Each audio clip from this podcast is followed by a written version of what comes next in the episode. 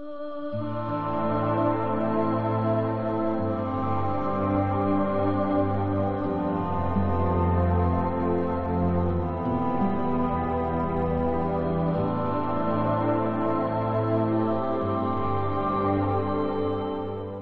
Hola, mi nombre es Nacho Hernández y ya sabéis que soy exagente de la CIA, panadero, futuro portero blanco de discoteca, último ganador negro del Nobel de la Paz y cantador de las canciones de riesgo en los conciertos de Joaquín Sabina, que ahí me habéis escuchado todos y todas. Aquí a mi derecha y allá a mi izquierda, justo detrás de una cuenta de Skype, con 250 kilos de sabiduría encima de sus hombros, tengo a un pedazo de profesor de historia de la UNED, Cantabria, qué bonita Cantabria, columnista de CDPIST, escritor, bebedor de vinos, ya sabéis que yo de absenta, procedente de la tierruca, ya le he dicho, don Marcos Pereda. Hola Marcos, muy buenas, ¿qué tal? Hola, muy buenas, ¿qué tal? Pues eh, aquí estamos, en la taberna, otra vez, Rein, que al final, por cierto, no pagué, te dije que ya pagaba yo y nos hemos ido sin pagar. Así que me está mirando Santiago con cara rara, porque claro, esto ya empieza, empieza a hacerse la cuenta muy larga. Tú vino otra vez, ¿no? ¿Te voy pidiendo vino otra vez o...? Por eso no me querían dejar entrar. Claro, claro, claro, macho. Ya, ya te he visto, estabas ahí parado. Pídeme café a estas horas. Porque café horas, es verdad. Soy un cafeinómano, además. Venga, venga, venga, pues nada, yo te pido café. Yo también voy a pedir absenta como la última vez, que a mí el café me encanta, pero no, no son horas. Todas las horas del día son propicias para la absenta. Vale, pues te, te lo voy pidiendo. Voy formando aquí a la parroquia que, que hoy vamos a hablar también un poquito de ciclismo y también, como no, amigos, meteremos algo de historia porque está todo enlazado, está todo, todo unido, todo, todo, eh, eh, todo forma parte de algo. Hay un hilo, el hilo de, de, Ariadna que le gusta decir mucho a Fernando Berlín, que nos comunica con, con la gente. Bueno, me estoy pareciendo demasiado. Y vamos a hablar de ciclismo, vamos a hablar de historia y vamos a hablar de Trieste. Esto es una época que ya hemos comentado en, en algunos de, de los cientos de miles de programas que llevamos. Bueno, en realidad llevamos dos y es una época de la que ya hemos hablado.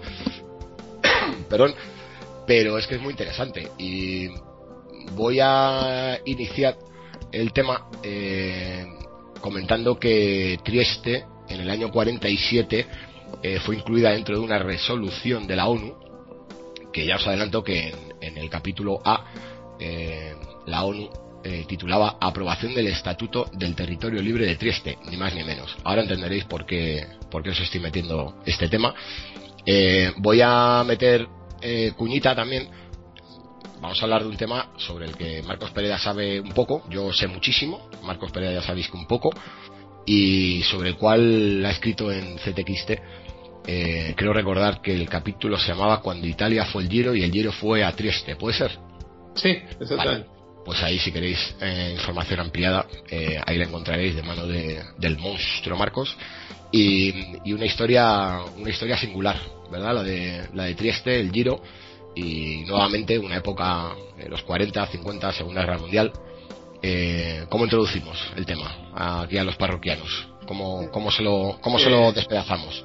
Yo creo que, que, la mejor introducción o la más sencilla para explicar un poco lo que vamos a hablar es que eh, vamos a hablar de algo que sucede en el momento más delicado de la historia de Europa en el siglo XX y en el lugar más conflictivo de la historia de Europa en el siglo XX, que es, eh, estamos hablando de la posguerra de la Segunda Guerra Mundial y estamos hablando de los, de los Balcanes. Correcto, correcto, sí, porque esto es una zona eh, la zona de Trieste, una zona en el norte de Italia, y, y, y tiene, claro, es que eh, aquí había que remontarse al siglo XIV para empezar eh, a contar toda la historia de Trieste y, y, cómo llegamos a este punto, pero bueno, vamos a dulcificarlo porque si no, al final esto va a parecer esto va a parecer más una clase de historia de, de Marcos Pereda que digo en la universidad que, otra cosa.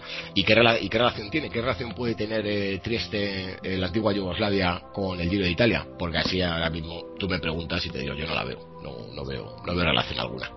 Eh, pues tiene relación en que Trieste, nos, que hoy en día es Italia, no siempre fue Italia. Eh, durante mucho tiempo forma parte del Imperio Austrohúngaro. Eh, geográficamente está prácticamente enclavada en lo que en lo que hoy en día es Eslovenia durante tiempo también formó parte de, de Yugoslavia. Eh, hemos dicho antes lo de Eslovenia porque es importante, formó parte de Yugoslavia, pero no de, no de, no de Serbia, no de la gran Serbia que, que, decía algunos, sino, sino de la parte norte, de la parte más eh, entre comillas cristiana de, de, lo que de lo que fue Yugoslavia, nunca fue nunca fue Imperio Turco. Sí, eh, y en el fondo lo que lo que ocurre es que en este en esta zona que siempre ha tenido una enorme densidad de, gente que hablaba italiano y que tenía costumbres muy italianas, exactamente igual, por ejemplo, que el Fiume, eh, donde, donde D'Annunzio, el, poeta protofascista, eh, acabó, acabó llevando una marcha de, de, camisas negras en los años 20 eh, toda esta zona ha sido siempre un territorio en, conflicto, un territorio que no se sabía muy bien de qué era. Y entonces, en 1946, eh, recién acabada la Segunda Guerra Mundial, en lo que se llama el Giro del Renacimiento, pues el Giro Italia decide programar una etapa que acaba en Trieste. En Trieste, que en aquel momento no es Italia. Eh, entonces ya tenemos montado el lío y ya tenemos una, una historia de la, de la cual ir tirando, claro. Sí, porque de hecho, el, claro, la cosa dio bastantes, eh, dio bastantes tumbos desde los años 20, eh, que Italia se anexionó formalmente a Trieste y, parte de lo que de lo que es la parte occidental de Eslovenia hasta ese giro del 46 era, ¿no? has comentado eh, pues la cosa cambió, cambió un poquito, porque claro, entre medias tenemos eh, tenemos los años 20 y 30, con el eh, con, ya Mussolini por ahí dando por saco, tenemos la Segunda Guerra Mundial, Italia formando parte de las potencias del eje, y, y entonces al organizador del Giro, que ese día se debió de fumar tres petas, dijo, pues vamos, pero si tiene mucho sentido que vayamos a Trieste, ¿cómo no nos vamos a ir a Trieste pudiendo, si, no, si pudiendo ir a Trieste, ¿por qué no vamos a ir?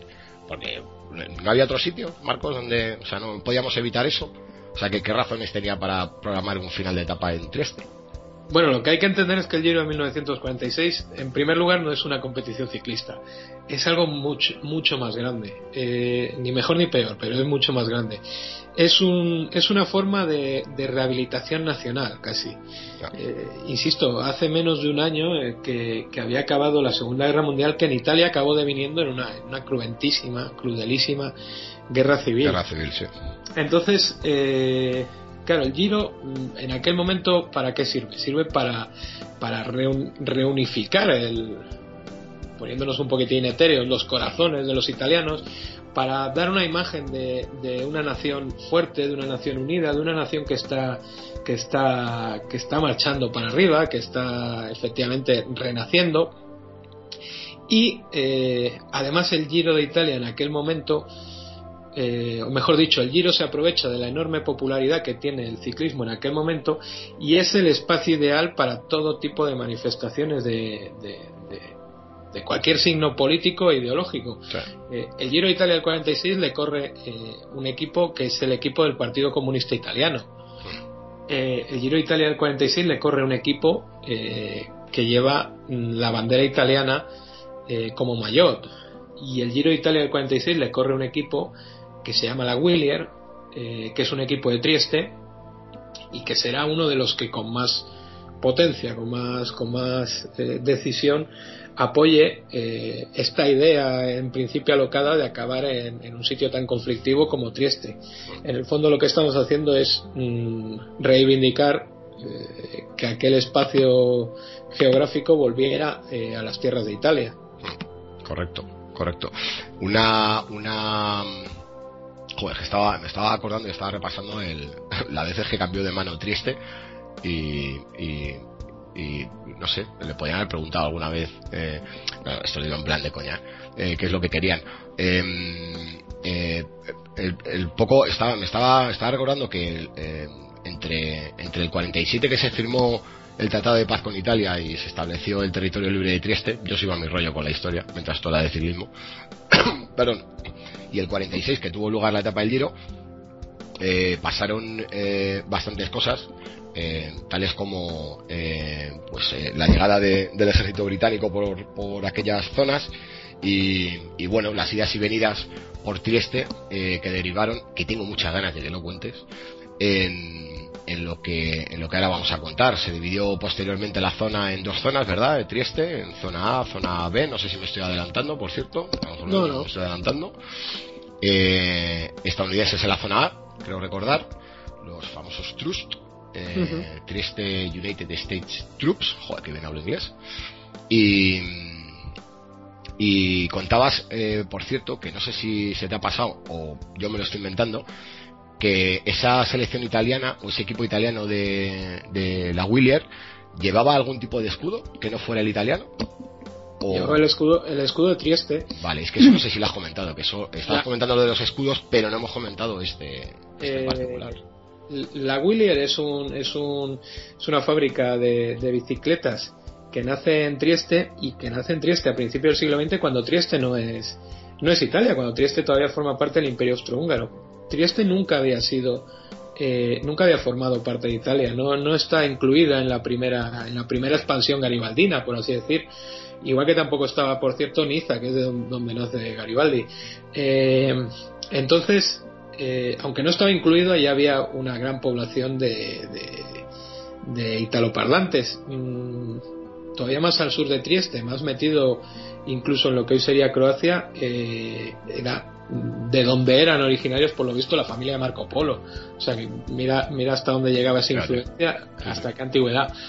Eh, entonces, a principios del siglo XX nace, nace una fábrica de Italia, de, perdón, de bicicletas en Trieste y el dueño, que, que era muy pro italiano, le decide poner como nombre la Villier, eh, Willier, eh, que es el acrónimo de Viva Italia, Libertà e Redenta. Viva la Italia libre y redimida. Es decir, eh, que vengáis hermanos italianos que os recibimos con, con los brazos abiertos. Sí. Eh, los italianos llegan allí, se lo arrebatan al imperio austrohúngaro, etcétera, etcétera. Y luego hay un momento decisivo, clave en la, en la historia de, de Europa, que muchas veces no se, no se tiene en cuenta o no se explica bien en los libros, yo creo, que es los años 44, finales del 44 y el 45.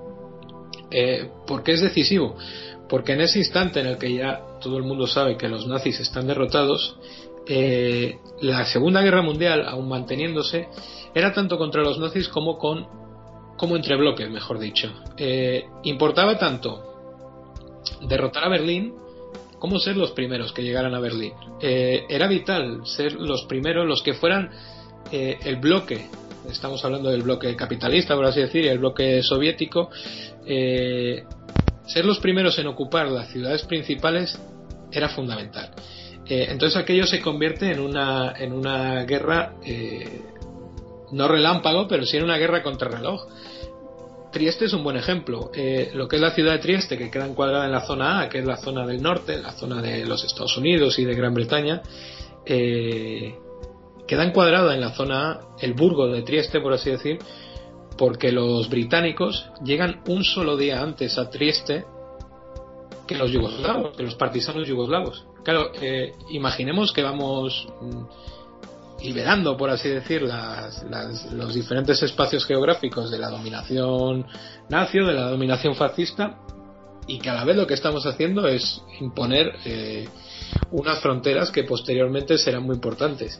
Entonces, eh, esto es fundamental y no se, no se, yo creo que no se suele explicar demasiado. Igual que es fundamental, por ejemplo, que los, que los soviéticos en el este no acabasen, no acabasen desembarcando en, las costas de Japón.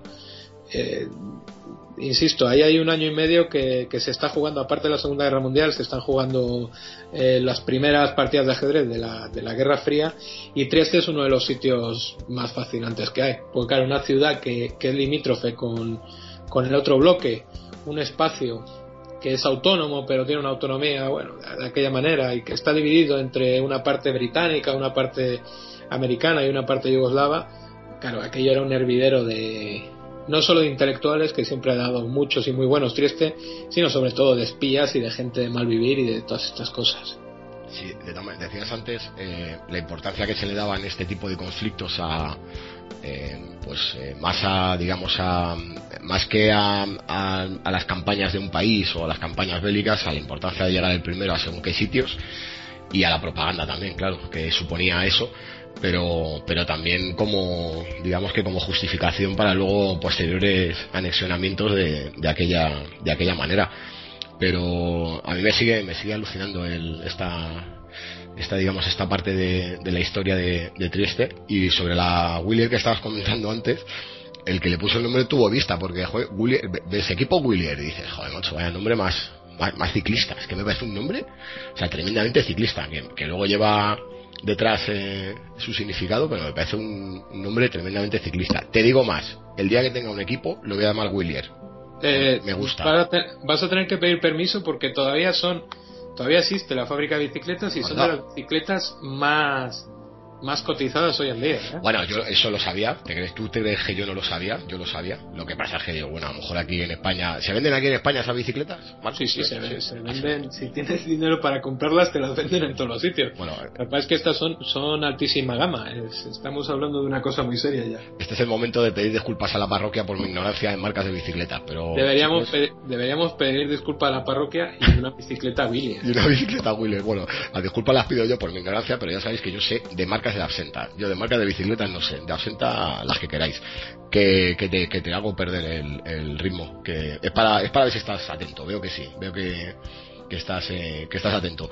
Eh, pero hay más, hay más, ¿verdad? De, de lo que pasó aquel año 46, cuando llegó cuando llegó el Giro a Trieste. ¿O no hay más? Y cerramos ya el chiringuito. No, no, claro que hay más. Ah, eh, vale, vale, pensemos, pensemos eso. El, Giro programa, estamos en el año 46. El Giro quiere ser el ejemplo de la nueva Italia, de la Italia unida, de la Italia eh, de los abrazos y los osos amorosos. Y, programa un final de etapa en Trieste. Claro, aparentemente es una, es una locura. Eh, bueno, en primer lugar, lo programa en Trieste, en la ciudad, dentro de la zona A, de la zona americana. Eh, angloamericana. Eh, en primer lugar, los aliados les, les, dicen que nada, que no que no, no se les ocurra no se les ocurra hacer esto. Entonces les dicen, bueno, como no podéis eh, no podéis acabar en Trieste, vais a acabar aquí al lado. Eh, en, en, un espacio donde donde se celebre, donde tuvo lugar lo diré la última la última gran batalla de la, de la liberación de Italia, entonces va a ser algo también muy, muy bonito y muy, y muy, y muy simbólico en pleno Vittorio Veneto. Y el Giro en un primer momento parece que acepta. Dice, bueno, no nos vamos a meter en problemas. ¿Qué ocurre? Que en aquel Giro de Italia eh, mm, corre la Willier, corre este equipo, este equipo tan, tan triestino y tan eh, volcado políticamente a la unión de Trieste e Italia.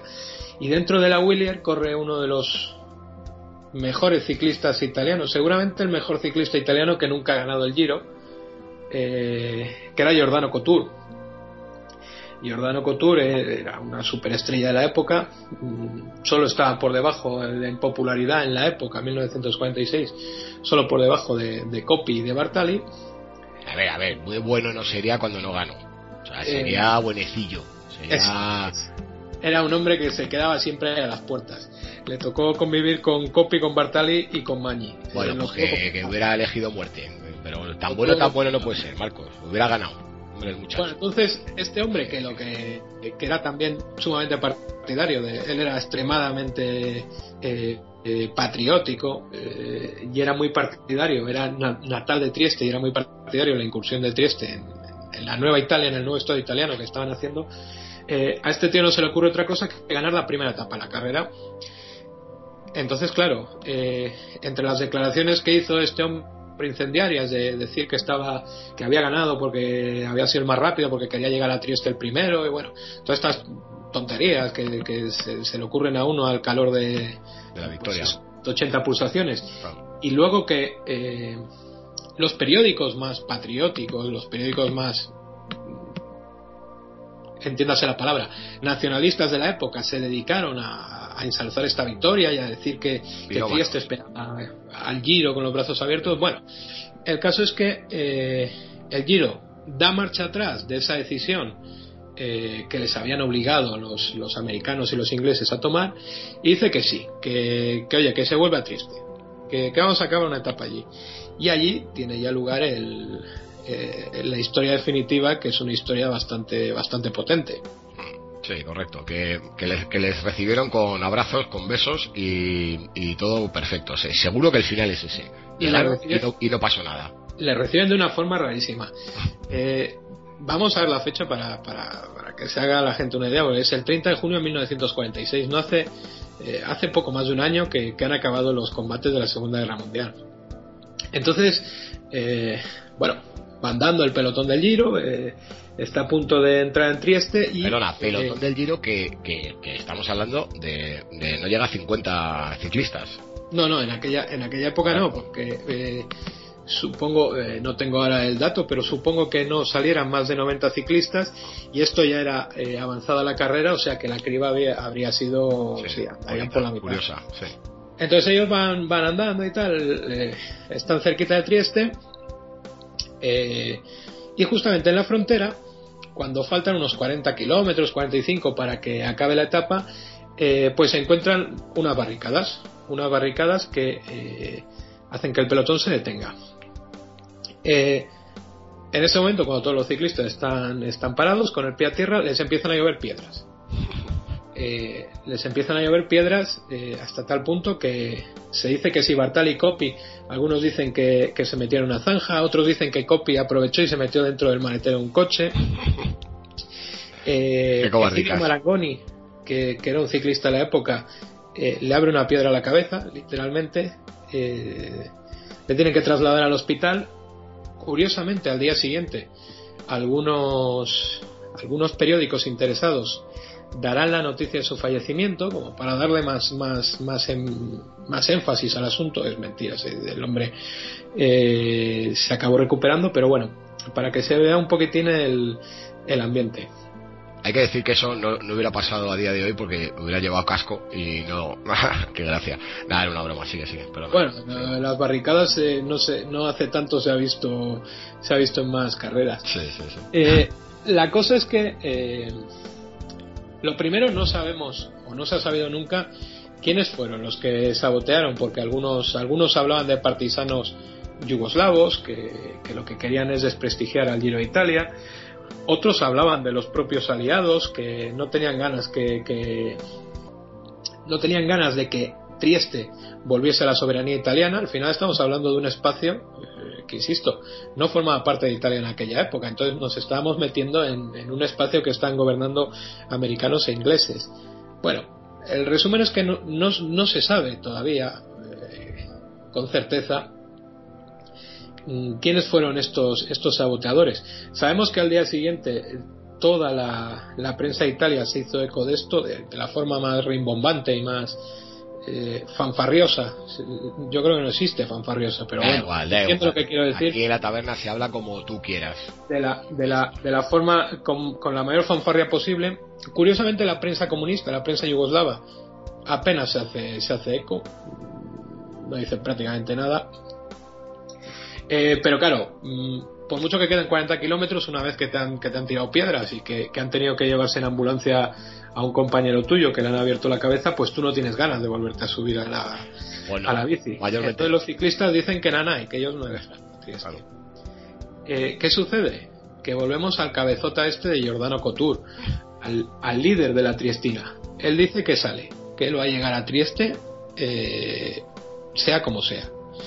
Entonces, eh, ¿qué decide la organización del Giro? Dice, bueno, eh, de acuerdo, el que quiera que llegue a Trieste, mm, que se vaya dando un paseo, mm, los tiempos los hemos tomado aquí y el que no quiera que se quede que se quede en la frontera. Todo, esto, perdona Marco que te interrumpa, eh, vamos a, poner así en, situación al personal, porque claro, estamos hablando de recién terminada la Segunda Guerra Mundial, ciclistas en las cunetas, piedras que caían, algunos dicen que balas silbando. claro, esto no, esto no es un chiste no, es la broma de, unos chavales de, un pueblo. Estamos, estamos hablando de gente que, que hasta hacía dos años mm, tenían tropas en su casa. Claro, claro. Entonces, en la organización del Giro empieza a plantearse, eh, bueno, venga, pues eh, los que quieran y tal, pero claro, hay que, hay que contextualizar en qué punto estamos en la historia, porque estamos, estamos yo particularmente metiendo mucha coña porque soy súper gracioso, como todo el mundo sabe, pero, pero broma, poca broma, ¿eh? Poca broma. La organización del Giro, eh, estamos en un momento que es extremadamente tenso todavía. La organización del Giro con perdón, los tenía de corbata por si estaba provocando una nueva guerra civil o por si estaba provocando un incidente internacional con, con Yugoslavia, que ni siquiera era con Yugoslavia, era con el bloque comunista. Estamos hablando de una cosa extremadamente seria. Correcto, correcto. Y es cuando, cuando el Giro ¿no? Eh, dice, oye, pues el que quiera que, que arre y, que tire para adelante, ¿no? Claro, el Giro, el Giro lo que hace es... Eh, como tampoco podían eh, quedarse todos allí parados, porque en ese caso todo el impacto simbólico que ellos tenían preparados iba a quedar en nada, dice, bueno, eh, aquí tenemos, tomamos aquí los, los, eh, los tiempos y el que quiera que vaya, que vaya para adelante. Y efectivamente hay 17 ciclistas que tiran para adelante, encabezados, como no, por todo el equipo Willier, por la Willier Trestina, como no, por su líder Couture y recorren, de esos 40 kilómetros, recorren los primeros treinta y tantos escoltados por camiones del ejército norteamericano. También es una, es una imagen para ver. Eh, o sea, ellos no están corriendo en aquel momento, no están en competición, están escoltados por, por camiones bastante grandes con, con, soldados norteamericanos armados hasta los dientes y, temiendo eh, que haya otra barricada, que haya, eh, que haya francotiradores escondidos, etcétera, etcétera. Esto es algo a tener muy en cuenta en el, en el momento. Esto, insisto, cuando, cuando les tiran piedras no es que estén tirando piedras eh, porque haya un par de un par de locos en las montañas y, digan, eh, vamos a tirarle piedras al ciclista. que estamos hablando del momento más tenso de la historia de Europa. Pues por eso digo yo que From no se puede quejar, hombre, que lo de From no es nada. Que tampoco, tampoco. No, no, tampoco, tampoco, tienes razón, tienes razón. Y, y bueno, el final de la historia es evidentemente eh, Giordano Couture gana la etapa, se escapa justamente a la entrada de Trieste, parece que fue bastante consentido. Eh, al parecer, el recibimiento en Trieste es bastante bueno y eh, parece que todos salen ganando aquí. El Giro de Italia consigue el impacto mediático que quería, los medios de comunicación tienen al fin su símbolo para reclamar que Trieste vuelva a, a las manos italianas de las que nunca debió salir. Giordano Couture eh, dice que vive el momento más importante de su vida. La Willier Trestina se pone primero por equipos y también es una cosa aquello fastuoso. Y a los únicos que parece que les molesta un poco son los yugoslavos, pero como, de los yugoslavos apenas sabemos nada y, bastante tienen con lo suyo y, y, sus periódicos están escritos en cirílico y no les entendemos así mucho tampoco, pues, pues estos están bastante olvidados por la historia. Pero al final lo que, lo que yo creo que, debería quedar y lo que a mí me gustaría que transmitiéramos en, en, esta charla que tenemos eh, es el brutal contenido simbólico que tiene en ocasiones algo tan aparentemente inocente como una carrera ciclista que yo no voy a decir que te cambia la historia de un país eh, pero sí que ayuda a cambiarla Sí, estoy... Igual nos estamos acostumbrando a ver el, a ver el deporte como, una cosa un poquitín, un poquitín tonta, nos, nos ayuda también la, la, televisión y todas estas cosas y el mercantilismo que lo rodea, pero es que el deporte en ciertos momentos ha sido motor de la historia y motor de cambio. Voy a, voy a establecer un paralelismo, a ver si estás de acuerdo, que se me está ocurriendo ahora mismo porque yo tengo una mente prodigiosa para estas cosas. Y es el siguiente. ¿Tú recuerdas, Marcos, en digamos, en la época en la que ETA eh, más daño eh, estaba haciendo, ¿tú recuerdas cuántas etapas salieron o llegaron o pasaron por el País Vasco de la Vuelta a España? Y la importa. Claro, correcto. No, en el, eh, mm, a ver, el, el, hecho de que la Vuelta a España no pasara por el País Vasco viene del año 1978, cuando la última etapa, que era una, una etapa con dos sectores, el segundo era una crono en Donosti, eh, con, con Bernard de líder, eh, ambos sectores sufren, sufren, sufren sabotajes y en la segunda etapa por lo visto hay en el segundo sector mejor dicho por lo visto hay hay barricadas etcétera etcétera. Y a partir de ahí se decide que no que la vuelta a España no pase por por Euskadi hasta hace si no me equivoco tres años. hasta hace nada hasta hace nada sí. Por eso que, que decías tú eh, la importancia de la gesta de la historia y en qué momento. Y entonces si me ha venido a la cabeza como un relámpago que lo tenemos aquí en, en la vuelta a España y lo tenemos, bueno, yo he establecido este paralelismo que no sé si lo tiene, pero bueno, a mí sí. Sí lo, sí lo tiene, pero todavía era más bruto lo, anterior. Es que estamos, hablando, insisto, en la Segunda Guerra Mundial, que es que es, que es un momento, eh, estamos hablando de, de, un momento en el cual, eh, pues, eh, tenía, tenía había una, una, novela francesa, ahora mismo no recuerdo el autor, que era Las Benévolas, tuvo bastante éxito hace dos, tres años. Y me acuerdo que en las primeras páginas, en la quinta, en la sexta, el, eh, era sobre el, sobre el frente del este en la Segunda Guerra Mundial. Jonathan Little. Jonathan Little, es verdad. Ahí está. Eh, eh, una novela complicada, pero, pero muy agradecida, muy dura de leer, porque, porque es un, por el estilo y por lo que cuenta, pero bueno. Iba sobre, sobre un soldado de las SS en el, en el frente oriental y en una de las primeras páginas el paisano sacaba eh, cada cuántos segundos murió una persona en el frente oriental. Madre mía y yo ahora no lo recuerdo, pero era una barbaridad, era como cada 5 o 6. Y eh, el escritor entonces decía, mm, pongámonos en un, en un minuto, detengámonos un, un minuto sin, sin, hablar, pensando en nosotros, y pensemos que en ese minuto, por ejemplo, han muerto 10 personas. Y imaginemos que son 10 personas de nuestro alrededor.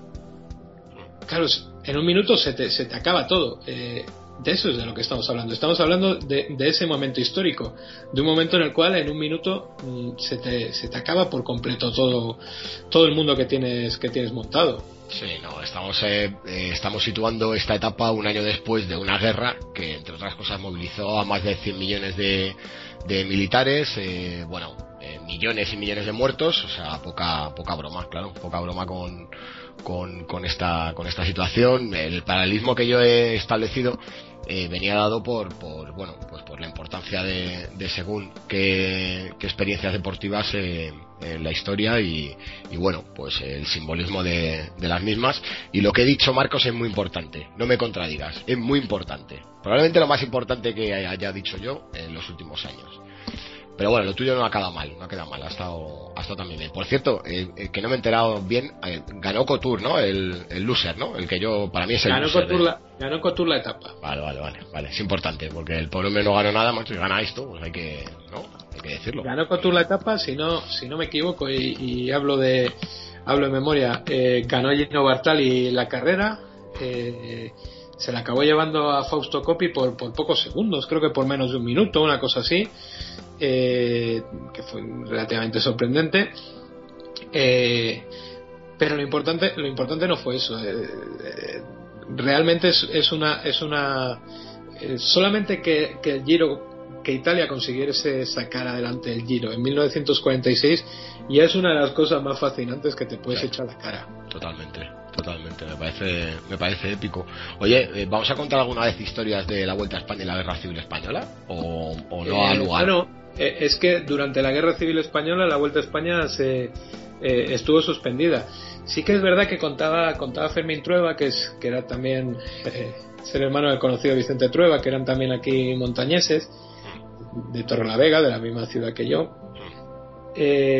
contaba que mm, justamente al acabar la Vuelta a España en 1966 se corría después la Vuelta a los Puertos y si no me equivoco era el 20 de julio o algo así cuando la corrían y que subiendo el alto de, Guadarrama el Alto del León, que no el Alto de los Leones, eso lo explicaremos otro día. El Alto de los Leones es una es terminología franquista, ahora que está que, que estamos mm, dándole la importancia de vida a los nombres de las cosas, oiga, Alto de los Leones es franquismo. Lo contaremos, lo contaremos. Lo contaremos. Eh, pues ellos decían que mientras escalaban el Alto de los Leones y ya se veía por allí a, a, los ejércitos desplegándose. Eh, entonces eh, sí que tuvo sí que tuvo una cierta importancia. Contaremos cosas de los primeros 40 de aquellas de aquellas vueltas a España del hambre. Eh, con solamente españoles y algún portugueses de Somoza, evidentemente, y algún italiano por ahí perdido, que acudían aquí y que eran carreras auténticamente misérrimas hay que ver, Marco, la cantidad de cosas que yo te he enseñado a lo largo de la vida, ¿eh? Tú te das cuenta, ¿no? Y, que te, y te has quedado con todo, macho. Poco a poco. Poco a poco. Bueno, Toma pues, apuntes. Eres, eres buen alumno, eres buen alumno, pequeño Santamontes, lo estás haciendo muy bien.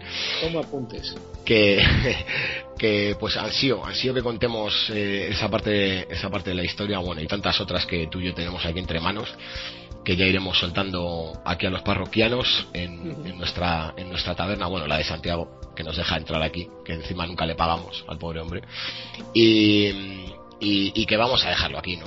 Marcos, ¿qué te parece? dejamos Yo creo que sí. Yo creo que sí. Ya hemos metido bastante densidad. Sí, hemos metido, hemos metido tralla. Eh, esto o lo tenéis que escuchar muchas veces, se lo tenéis que contar a todos vuestros amigos, si es que los tenéis, que, que yo creo que sí, algunos quedará.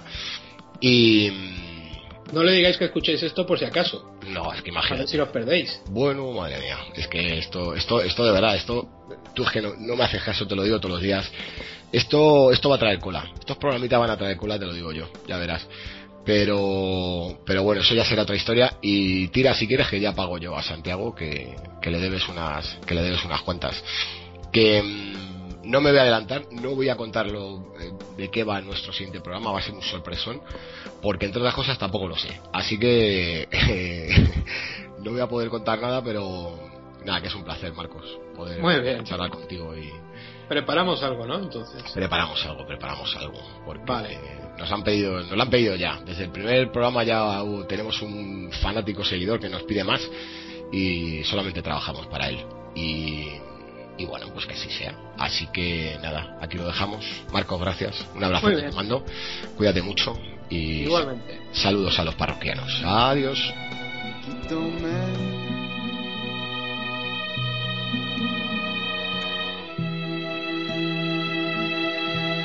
Je suis l'écho de ta voix, une vague dans le vague. D'un vieux pays flou. Je suis le rocher où tu vends tous ton coquillage. Un étranger au bord du lit.